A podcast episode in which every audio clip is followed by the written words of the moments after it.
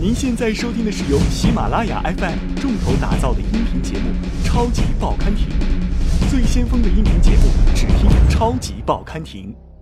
本期嘉宾：相声演员于谦。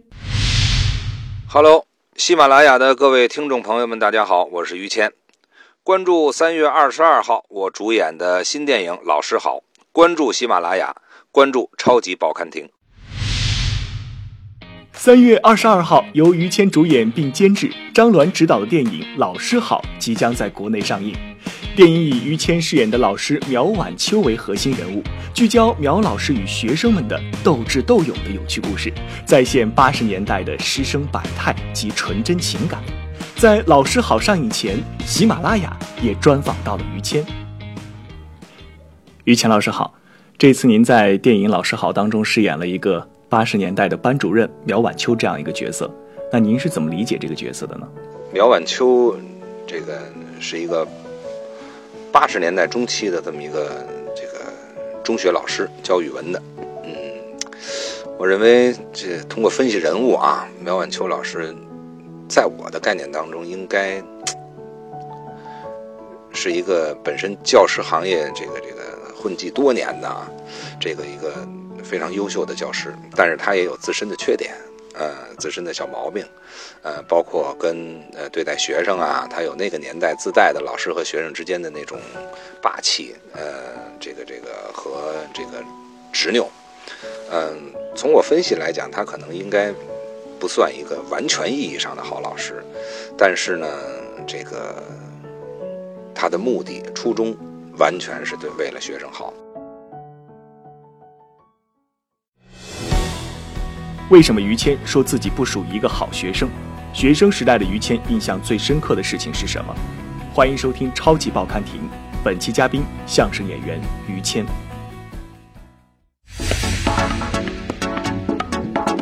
于谦老师，听说这个角色他是有原型的，而且原型就是您的一个亲戚，有这事儿吗？呃，我小时候是跟姥姥跟姨长大的，我家里边这个。呃，有有有很多人从事教师行业。我小的时候，整个小学的过程就是跟我姨一起来上学。我姨是我的班主任。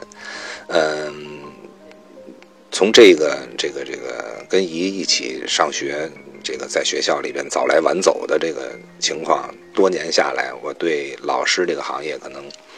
嗯，了解的比较深，比较多，所以呢，在刻画人物的时候，也自带了一种，嗯，正好是那个年代嘛，嗯，带了一些对我自己对那时候的老师这个印象来，这个植入到这个人物和戏当中。其实很多人提到您，都会谦儿大爷、谦儿大爷的这么叫啊。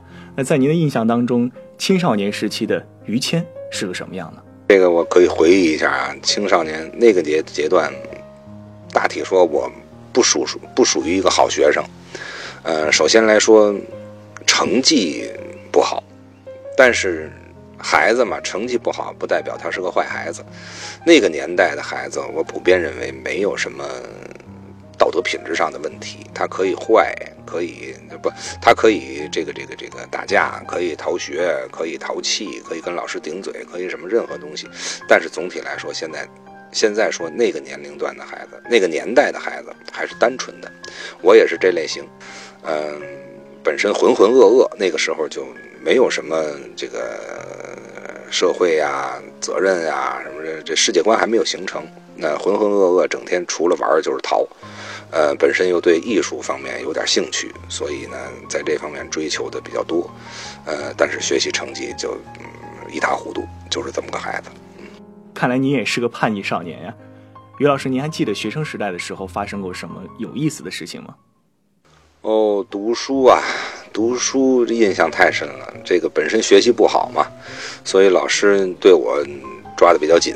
嗯，每个老师都是针对我。那时候老师都是针对那个学习成绩不好的孩子，因为学习成绩好的孩子不用怎么管。再搭上我姨又是我班主任，呃，所有老师对我也都比较重视。嗯，不会的赶紧就去，赶紧就过来就说。嗯，周六周日那时候没有周六，就是周日，周日还我姨带着我上老师家去补课。所有老师们都对我们非常好。呃，也是不单是我啊，所有的孩子们，啊，我因为跟着几个学习成绩差的 孩子们到老师家去，利用休息时间补课，老师又管饭又什么，天晚了还住老师家，嗯，非常非常就跟父母一样感觉。于谦少年时代为什么特别讨厌电影？什么电影曾经让于谦吓得躲在影院椅子下不肯出来？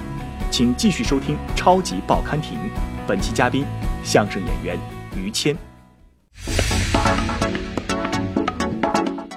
那在《老师好》这部电影里，您还有另外一个身份，就是这部电影的监制。那您本身也是毕业于北京电影学院，您对电影的兴趣是从什么时候开始的呢？呃，具体的说，就是从我一进到北京曲艺团学员班以后，嗯，对艺术这个慢慢的接触多了，接触深了。呃，随着年龄的增长，也长大了，也能理解东西了，所以才开始喜欢的电影。之前不行，之前我小时候看电影有抵触情绪，啊，胆小害怕。本身一进电影院那一黑场，那洗脑的这个过程，就就就就害怕了，就黑呀，嗯。电影剧情也不行，不能出现坏人。呃，我这个人内心就是向往美好，可能过分了。出现坏人，出现悲惨的情节，这些都接受不了。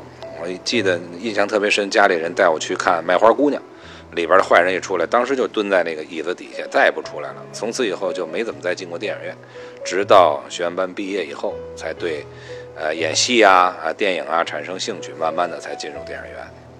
其实您在电影上面的成绩也是相当不错了。那在两年前就已经是六十亿的影帝了，而且啊，您还是尝试了很多角色。那在表演方面，您有没有自己的一些秘诀呢？呃，首先，那那六十亿跟我没什么关系啊，那是那吴京导演的戏，我只不过在里边串了个小角色。那也是吴京导演觉得我比较适合那个角色。这说句俗话吧，就是人家看得起咱们，才才才请咱们过去。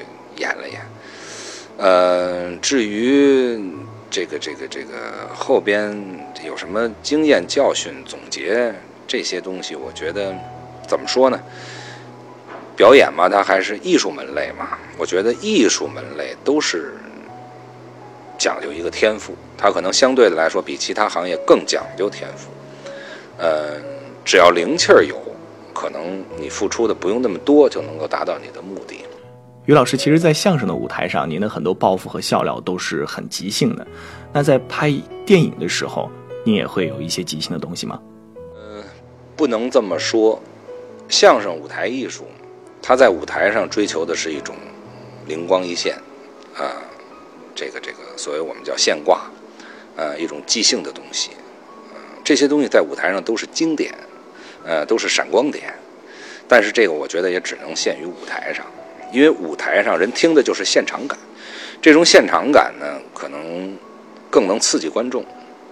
舞台最终的魅力，它也就是这一次，是用的再好，也就是这一次，它的这个这个这个这个不可复制性，嗯，这也是最抓观众的地方。那么至于影视、电影，人们叫做遗憾的艺术。就是说，你拍成了以后，你就不能再改了。你前期都是你的创作过程，给了你充裕的时间。你拍成了，一旦上映，你就不能再改了。那么这个就不能有即兴，我觉得就不能有即兴，要有充分的准备工作。当然，我觉得在拍戏的过程当中，你比如拍这个镜头之前，你又对戏产生了一种灵感。这种灵气儿是完全可以的，通过跟导演的沟通，跟各部门的配合，呃，然后跟所有演员的沟通，把这个场戏按照你的想法，实际上你要跟导演沟通以后，导演允许了，就是大家的这么一个所谓电影电视剧，实际上是一个集体智慧的结晶，把这些东西融入进去，认为它是好的，你可以拿到这个电影当中去，运用于你的这个表演当中，这个我觉得就算。影视当中表演方面的即兴，你要真正在镜头前即兴，那是不负责任。于谦老师，未来您会考虑自己去拍一部电影吗？哦，导演这个事儿，我真的，如果要是想导、想做一部做一部戏的导演的话，那很多年前可能就干这个事儿了，但是一直没做，这个也有原因，我自己对自己有不太信任，这个。我自认为我性格上面有不符合当导演的地方，嗯，首先来讲，这叫做耳朵根子软，呃，看什么都好，第二点，我就觉得我懒，嗯，就管不了那么多事儿，脑子里容没有那么大的容量，嗯，这个各个部门工作都要在监视器前面让导演看，嗯，这个我在前面肯定就眼花缭乱了，而且我也负担不了这么重的工作，当演员还是轻省。什么样的徒弟会让于谦发火？又是什么样的徒弟会招于谦喜爱呢？请继续收听《超级报刊亭》，本期嘉宾相声演员于谦。老师好，讲述的是如何处理师生关系。其实，在相声界，于谦老师您也是有很多徒弟了啊。那您和您的徒弟之间是一种怎样的师生关系呢？嗯，对，相声这方面讲究师承。呃，我们的这个师承呢，跟老师这个呃还有点点区别。嗯。总体来说不是很大，但是呢，就是都是教知识嘛。老师是教这个这个文化知识，呃，我们呢是教艺术方面的相声的知识。但是我们可能稍微管得宽一点，因为我们还有一句话叫做“师徒如父子”嘛，我们还有一种父子关系强加在里边，这个夹杂在里边。嗯，他可能管得更宽，包括吃住行，包括他的成长历程，呃。思想深处的一些什么东西，呃，整体全管，跟儿子差不多。平时您在教授徒弟的时候，是一位严师，还是说呃比较宽松的一位老师呢？我应该不算严师，呃，我很松，但是呢，就是说平常来管孩子都是提点、旁敲侧击，呃，说一些就靠自己的理解。但是如果说几次还不理解的话，我会发火。我我们这些孩子们有一个这个这个特点，就是平常老师啊，大概所有老师都是这么对孩子的，就是所有的师傅长辈，就是说发火的时候很害怕，但是他心里很有底，因为老师还在管他。对，如果这老师俩月没理他，他就会心里发毛，哪怕不管他也不说的，见面跟没看见一样，就呆呆不理的，他就会老认为老师放弃他了，不管他了。所以他虽然害怕，在说他的时候，他心里是有底的，啊，听着，这个时候他会这个特别往心里去。最近因为郭麒麟的家书，您又一次上了热搜，可以看出您对您徒弟之间的感情是非常深厚的，而且您的文学功底也是很不错。那在教书育人方面，您有什么心得吗？呃，我觉得文学功底大可不谈，这个实在谈不到，啊。这个就是小时候学语文那点底子，小学作文那点水平，嗯，只不过后来后来看了一些书，嗯，比较关注，我也比较喜欢文学，嗯，稍微的关注了一些东西，嗯，这个文学功底谈不上，只不过这个跟大林我们之间师徒关系感情深厚，我又对他有一种责任，我是他师傅，所以说的多一点，这个一个是寄予希望吧，一个是看到孩子的优点。大林本身存在很多优点，身体上这个这个这个带着很多长处，嗯，而且最关键的是他的本性。我觉得看一个孩子，尤其在老师的眼里看一个孩子，一定要看透他的本质。嗯，他的本质是好的，就像我们这部电影里边说的那样，这个目的性是什么？他的本质怎样？这个是最关键的。至于说出门打个架啊，这个。淘个气不完成作业，我觉得后天的再教育一定比前期的基础教育要重要的多，因为你到三十了不可能不会一加一等于二，对吧？但是你到六十了都未见得知道一个人生哲理。呃，后天的再教育是最重要的，前边不着急。